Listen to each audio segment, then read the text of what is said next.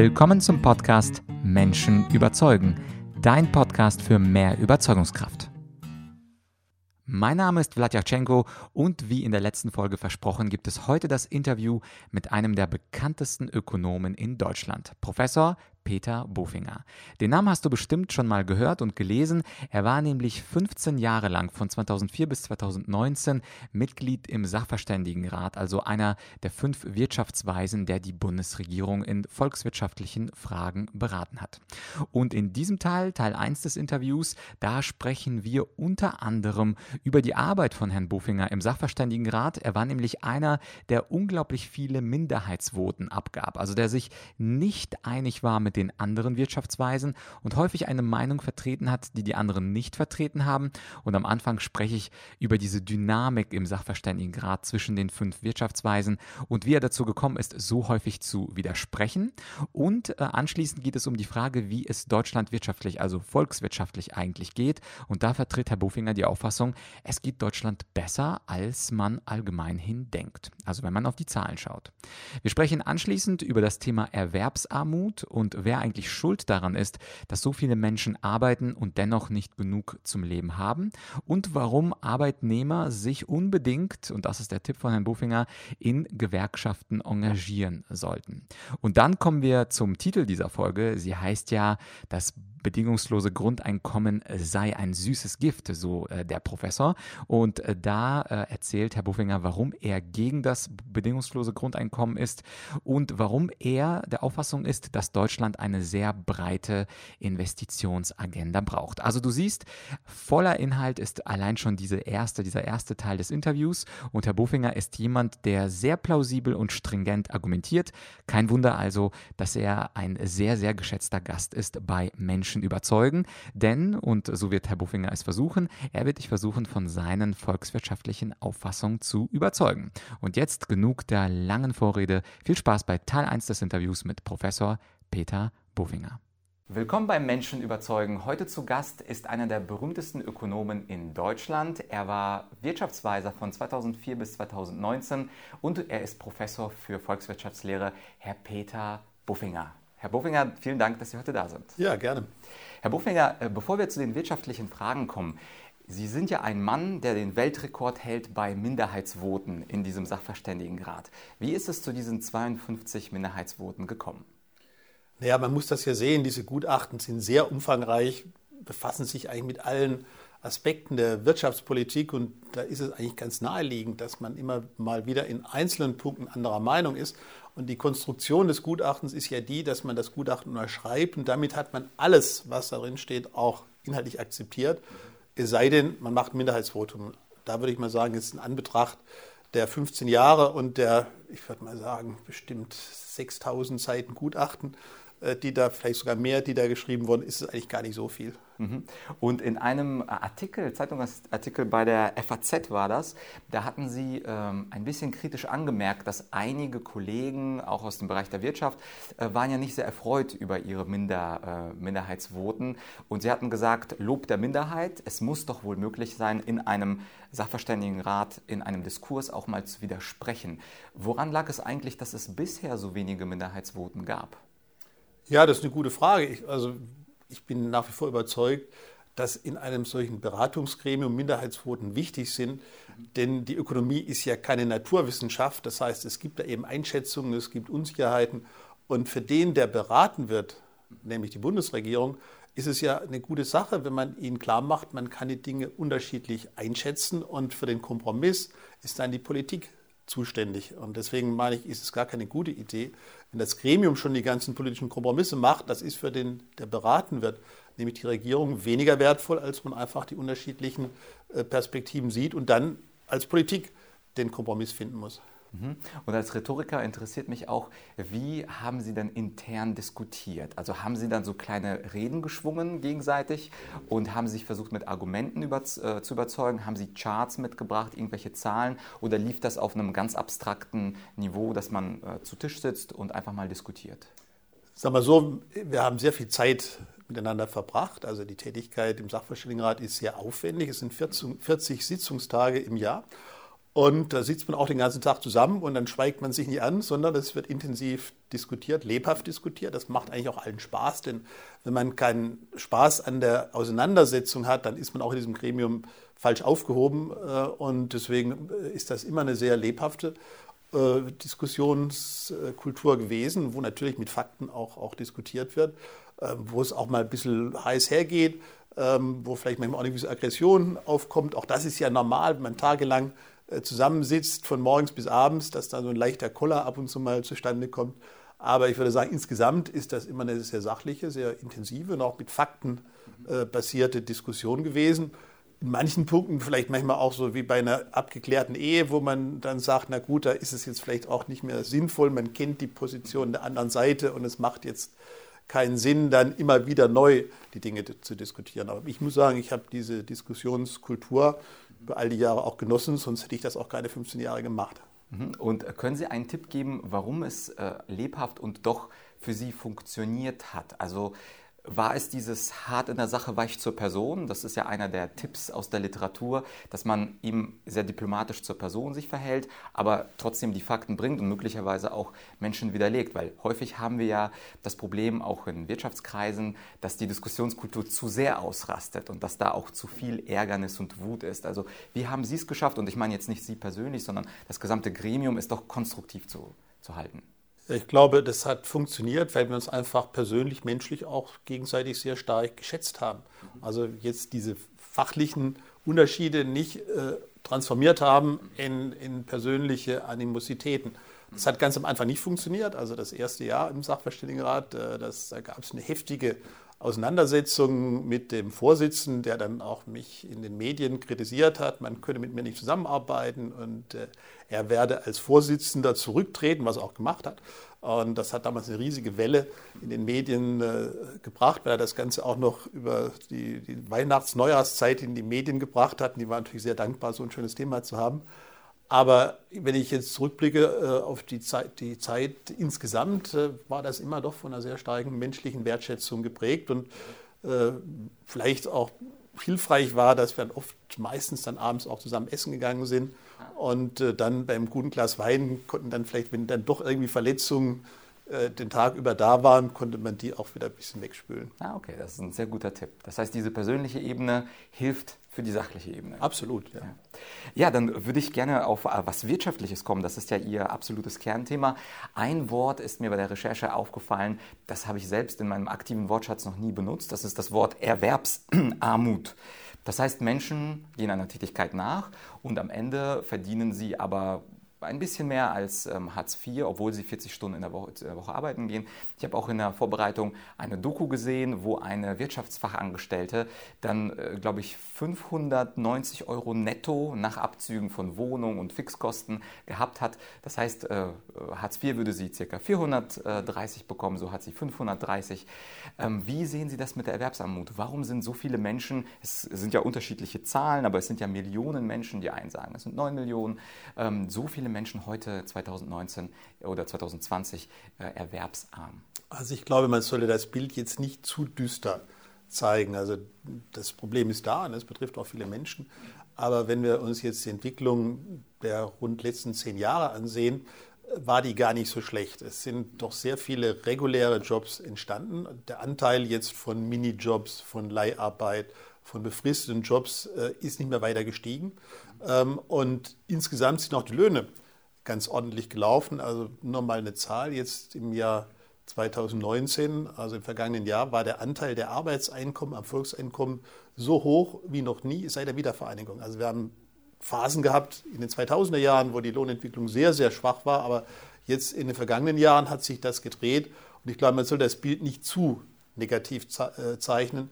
Und ein wichtiger Beitrag gegen diese Erwerbsarmut ist ja der Mindestlohn, für den ich mich auch immer sehr eingesetzt habe und der auch erfreulicherweise nicht diese negativen Effekte mit sich gebracht hat, wie das viele Kollegen gedacht hatten.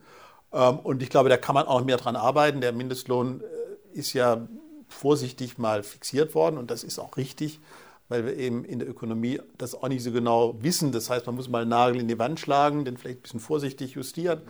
Aber ich meine, dass man jetzt in den vergangenen Jahren schon den Mindestlohn hätte stärker anheben können, um auf die Art und Weise genau dieses Problem zu verhindern, dass eben Menschen den ganzen Tag arbeiten und dann am Ende des Tages dann ja, doch relativ arm sind. Und äh, was, was mich äh, immer rumtreibt, ist die Frage, wer wäre denn eigentlich schuld daran, dass es diese Erwerbsarmut überhaupt gibt? Unabhängig davon jetzt, wie viele Millionen es, es gibt. Viele Menschen sagen ja, es ist die Politik, die müsste mehr machen. Dann gibt es vielleicht mit höherem Mindestlohn, das hört man ja aus der linken Ecke. Oder dass die Arbeitne Arbeitgeber schuld seien, weil sie die Menschen nicht gerecht entlohnen und zu wenig zahlen. Sie könnten ja von sich aus einfach mal höhere Löhne zahlen. Und ähm, ich habe mal eine provokante These gelesen, dass möglicherweise auch Arbeitnehmer selber schuld sein könnten an der Erwerbsarmut, weil sie sich zu wenig organisieren, beispielsweise in Gewerkschaften und gemeinsam versuchen, zum Beispiel Tarifverträge durchzudrücken. Wie sehen Sie das, also die Schuldfrage? Also wenn man da von der Schuldfrage reden kann, meine ich schon, das Wichtigste ist der Mindestlohn, der viel zu spät gekommen ist. Den gab es ja auch schon in allen zivilisierten Ländern, bevor er in Deutschland äh, eingeführt wurde. Und auch jetzt die mangelnde Bereitschaft, diesen Mindestlohn kräftiger anzuheben. Ich denke, das ist sicher das, äh, das zentrale Problem. Aber es ist klar, Arbeitnehmer sollten natürlich auch versuchen, ihre Interessen äh, wirkmächtig durchzusetzen, sollten versuchen, in Gewerkschaften sich zu engagieren. Äh, das ist sicher auch ein, wichtiger Beitrag dazu, dass eben jetzt Tarifverträge abgeschlossen werden, die dann auch äh, ordentliche Lohnerhöhungen dann mit sich bringen. Mhm. Und ich habe zum Beispiel gelesen, dass es im Dienstleistungsbereich nur 10 Prozent der Arbeitnehmer überhaupt organisiert sind in Gewerkschaften. Da kann man natürlich äh, die Gewerkschaft so nicht stärken. Also würden Sie den Tipp der Arbeitnehmern aussprechen, sich stärker in Gewerkschaften einzusetzen oder was sollte man als Arbeitnehmer tun, wenn man betroffen ist? Nein, keine Frage. Also wenn man will, dass die eigenen Interessen durchgesetzt werden und wenn man das als Einzelne nicht schafft, dafür sind die Gewerkschaften da mhm. und da sollte man sich auch beteiligen. Ich meine, es ist eben für die Gewerkschaften schwieriger, die Menschen zu erreichen. Bei der Fabrikarbeit, wie das früher klassisch war, wo die ganzen Erwerbstätigen morgens Fabriktor reingehen, abends wieder rausgehen, äh, kann man die Menschen natürlich sehr viel besser organisieren als im Dienstleistungsbereich. Und das ist einfach die Schwierigkeit, auch der die Gewerkschaften sich gegenüber sehen, in allen Ländern. Aber klar, jeder Einzelne hat natürlich die Möglichkeit, sich, sich an Gewerkschaften äh, zu beteiligen und dafür zu sorgen, dass die eigenen Interessen kräftiger, besser durchgesetzt werden. Alles klar. Ähm, das zweite Thema, was mich und natürlich viele Zuhörer interessiert, ist das bedingungslose Grundeinkommen.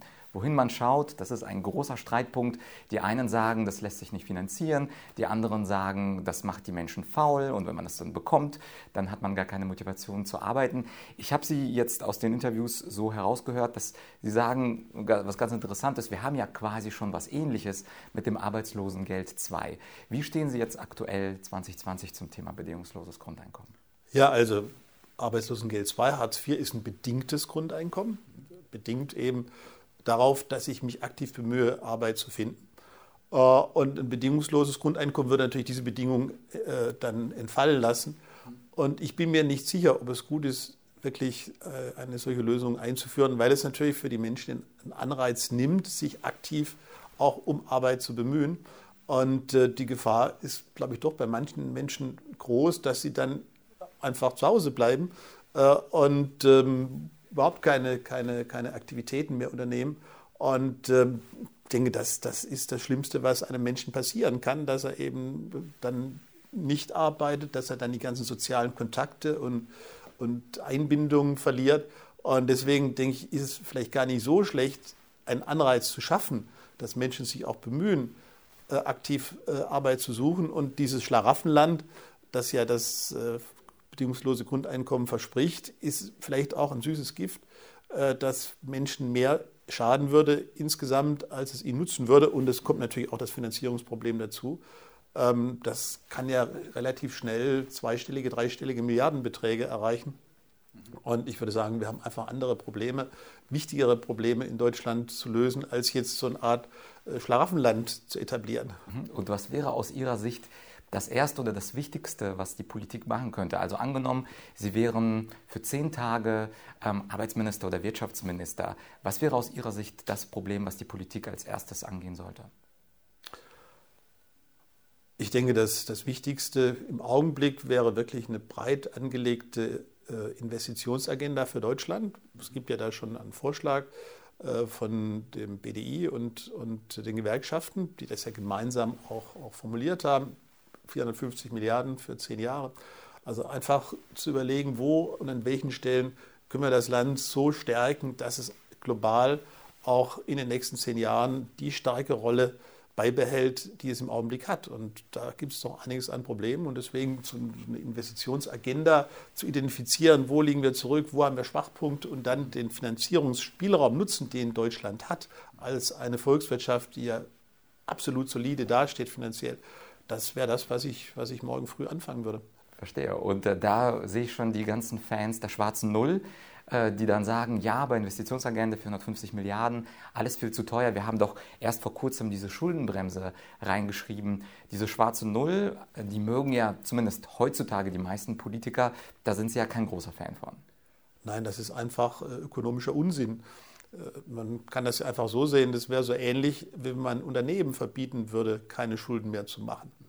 Mhm. Das, da wird jeder sagen, wie kann man auf die Idee kommen? Und wichtig ist eben, den Staat nicht als privaten Haushalt zu sehen, also in Analogie zu den Müllers, die jetzt da irgendwo so mit ihrem Einkommen zurechtkommen, sich überlegen, kaufe ich mir ein Häuschen oder nicht. Der Staat ist ein unternehmerischer Akteur, der muss in die Zukunft investieren und er muss die Spielräume haben, die man braucht, um aktiv und, und auch, auch flächendeckend diese Zukunftsinvestitionen vorzunehmen.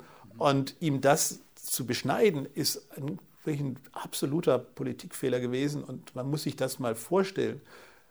Die Schuldenbremse wurde ja eingeführt 2009 äh, in einer Phase, wo man feststellen konnte, dass die privaten Akteure, das Finanzsystem, also die, die privaten Kreditnehmer riesige Fehler gemacht haben. Dass eben gerade der Privatsektor enorm fehlerbehaftet ist, was eben in diese Finanzkrise hineingeführt hat. Und als Reaktion auf das kommt die Politik in Deutschland auf die Idee und macht so eine Schuldenbremse. Also viel widersinniger kann man es nicht machen. Und dass das etwas ist, was vielleicht nicht so toll ist, sieht man ja daran, dass es außer der Schweiz kein einziges Land gibt, das einen so rigiden Rahmen für die, für die Fiskalpolitik sich gibt. Also Deutschland ist da schon der Geisterfahrer. Auch wenn man sich die Zahlen ansieht, was jetzt die Defizite betrifft großer Volkswirtschaften, wenn Sie die USA nehmen, Frankreich, Spanien, Italien, China, Indonesien, Indien, egal. Überall macht die Fiskalpolitik Defizite in Beträgen 2, 3, 4, 5. China macht 10 Prozent, ist vielleicht ein bisschen zu viel. Aber überall nutzen die Staaten diese, diese Spielräume und Deutschland nimmt eine absolute Außenseiterrolle wahr. Und es ist wirklich eine Schande, dass wir diese riesigen Potenziale, die wir haben, nicht nutzen. Und das kann man ja auch ein bisschen breiter jetzt sehen, wenn man die ganze Herausforderung des Klimawandels betrachtet, äh, die ja historisch ist, dass man sagt, das Wichtigste in dieser historischen Situation ist die schwarze Null. Muss man sich mal vorstellen. Und ich finde immer spannend den Vergleich zur deutschen Einheit, liegt jetzt ja 30 Jahre zurück. Und äh, das war ja auch eine große historische Herausforderung. Und äh, was hat Helmut Kohl gemacht? Er hat gesagt, klar, wir machen da alles, was nötig ist und wir finanzieren das über Schulden.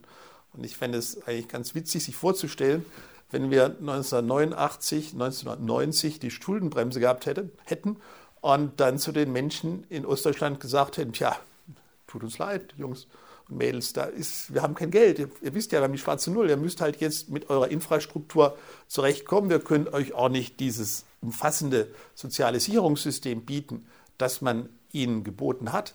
Äh, ja, wir haben ja die schwarze Null, das müsst ihr verstehen.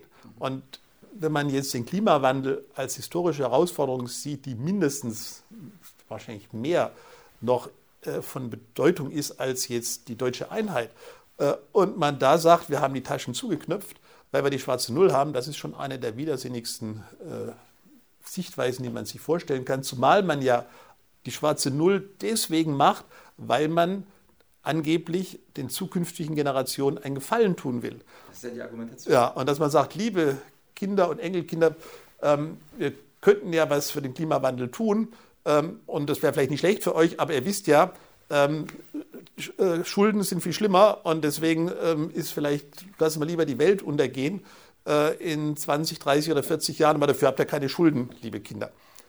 Oh, das ist schon ein bisschen widersinnig. Und es ist für mich faszinierend, wie, wie, wie Politiker die Verantwortung tragen, ähm, so überhaupt argumentieren können. Ja, also das war das Interview mit Herrn Bofinger und das Buch, das äh, VWL-Buch von ihm, werde ich natürlich wie immer verlinken für dich. Und zwar findest du es auf argumentorik.com slash podcast und dort einfach die Nummer 116, nach der 116 suchen. Das ist dann dieser Teil 1 des Interviews. Und du hast gesehen, ich habe also nicht zu viel versprochen, Herr Bofinger ist jemand, der unglaublich gut argumentieren kann. Und wenn du auch die Fähigkeit des Argumentierens verbessern möchtest, dann habe ich für dich einen Online-Kurs aus meiner Argumentorik Online-Akademie und dieser Kurs heißt Argumentieren, Überzeugen, Durchsetzen. Dort lernst du auch von der Pike auf, wie du bessere Argumente aufbaust und wie du schlechte Argumente widerlegst. Und wie immer in meiner Online-Akademie hast du die ersten paar Lektionen, äh, die du kostenfrei schauen kannst. Schau dir die Lektion an, überzeug dich von der Qualität und dann würde ich mich natürlich freuen, wenn wir uns im Online-Kurs Argumentieren, Überzeugen, Durchsetzen wiedersehen. Und den Link zu diesem diesem Argumentationskurs, den findest du auch auf der genannten Seite argumentorik.com slash podcast und in der Folge 116. Und übrigens, wenn du lieber der Lesetyp bist, dann habe ich ein kostenfreies E-Book namens Weiße Rhetorik. Und auch diesen Link werde ich dir dorthin packen in die Beschreibung. Weiße Rhetorik, ein kostenfreies E-Book, was du ähm, dir runterladen kannst und womit du natürlich auch das Argumentieren erlernen kannst. Und übrigens, äh, Herr Bofinger ist nicht der der erste Ökonom. Ich hatte, falls du den Podcast erst seit kurzem hörst, auch einen weiteren sehr bekannten Ökonom schon mal im Podcast bei mir zu Gast, und zwar Hans-Werner Sinn. Auch seinen Namen hast du sicherlich gehört. Der Herr Professor Bofinger und der Professor Sinn sind sich häufig nicht einer Meinung, was es aber noch spannender macht, wenn du Lust hast, nochmal bei Herrn Professor Sinn reinzuhören. Und das wären die Podcast-Folgen 8 und 9. Für heute war es das mit Teil 1 des Interviews. Nach dem Wochenende kommt dann der Teil 2, wo wir über die schwarze Null und andere volkswirtschaftliche Fragen mit Herrn Bufinger diskutieren. An dieser Stelle einen schönen Freitag oder wenn du es am Wochenende hörst, ein schönes Wochenende und ich hoffe, wir hören uns bald wieder. Und falls du mir einen kleinen Gefallen tun möchtest für den Content, den ich hier produziere, dann teile doch diese Folge mit einem Freund, einer Freundin, einem Kollegen, einer Kollegin, die sich auch für volkswirtschaftliche Fragen interessiert. Vielleicht auch mit jemandem, mit dem du schon mal über das bedingungslose Grundeinkommen diskutiert hast. Und dann könntest du Herrn Bufinger als Anlass nehmen für eine neue Diskussionsrunde bei einem Glas Wein oder einem Bierchen oder natürlich einem Jasmintee, abhängig davon, was du gerne trinkst. An dieser Stelle war es das. Ich hoffe, wir hören uns, wie gesagt, gesagt bald wieder. Abonnier den Podcast und bis bald. Dein Vlad.